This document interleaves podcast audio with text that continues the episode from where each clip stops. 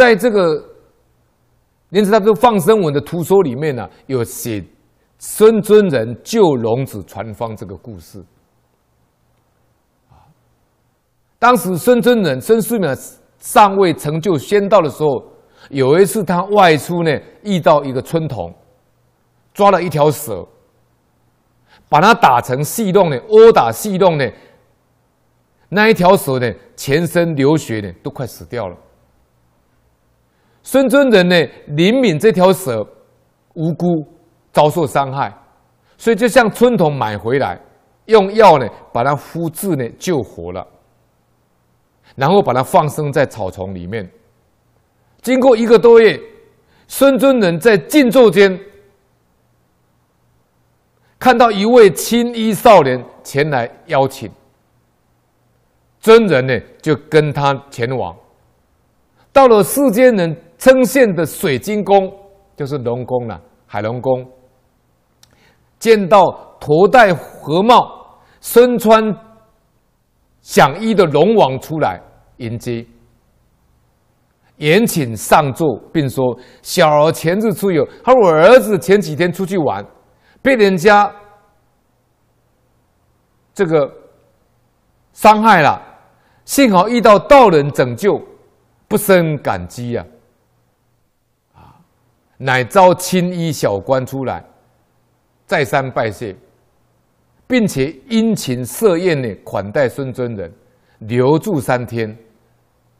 临行的时候呢，拿出奇珍异宝要赠送给孙尊人，以表谢意。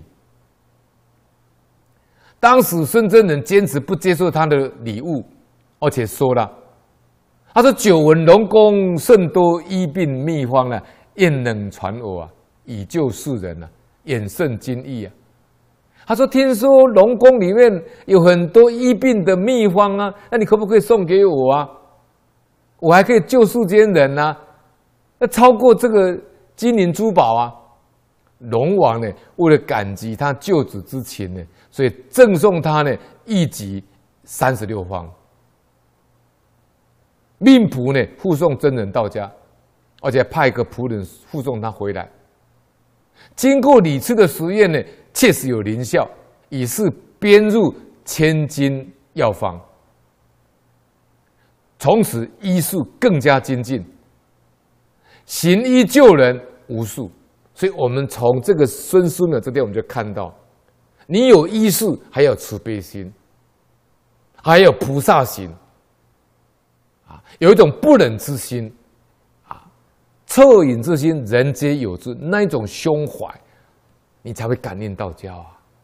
你光会把脉、会开药、会抓药、会矫病，你智慧不开啊！有些业障病、阴病，你根本看不出来。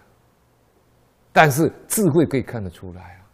你可以跟他开示因果，可以跟他讲开示佛法，可以跟他讲缘起法，你可以改变他的命运啊！而不是只有抓药给他病治好。病治好以后，他也是一起的生命而已啊！你不如借由他的这个病，为他说佛法，就像维摩诘居士说的：“呃，众生有病，我才有病；众生病好，我病也好。众生的病是什么？业障，业障从哪里来？病从业障来。那业障从哪里来？从贪嗔出来的嘛。那你要帮助他断贪嗔痴，才是连根拔起嘛，才可根本解决问题。”对不对？要不然就是头痛医头，脚痛医医脚啊！哎呦，你胃病，我把胃病帮你治好了，啊！可是他业没有消啊。那你有智慧才可以啊。所以孙孙孙思邈呢，就是这么慈悲，所以得到龙王赠送给他这个一集三十六方，那编入千金药方，啊。所以孙尊人他后来医术更加精通，行医救人无数。换中恩讲的有两种人可以救人，一个是医生，一个是宰相，啊，这两种人可以救人啊。后来呢，他挣了仙品，活到一百二十岁。到了唐高宗永徽三年二月十五号早上起床。沐浴更衣，移下形体，仙化而去啊，成仙了。经过一个多月，形体容貌不变，几时入关，轻如空衣啊！时人都惊奇赞叹，世人称他叫孙真人呐、孙思邈写感应篇，学感应篇会不会有这个好处啊？了解很多历史故事啊！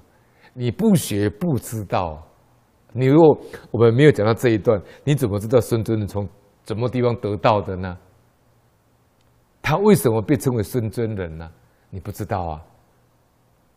但是我们现在学了，你看，他是一个很简单的行为。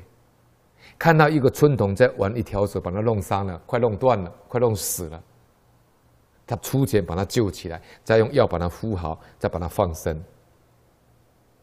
结果没想到是救到龙王的儿子，后来被龙王请到这个龙宫，还住了三天，啊，那龙王赠送他这么珍贵的一级三十六方，啊，那最后他成仙了。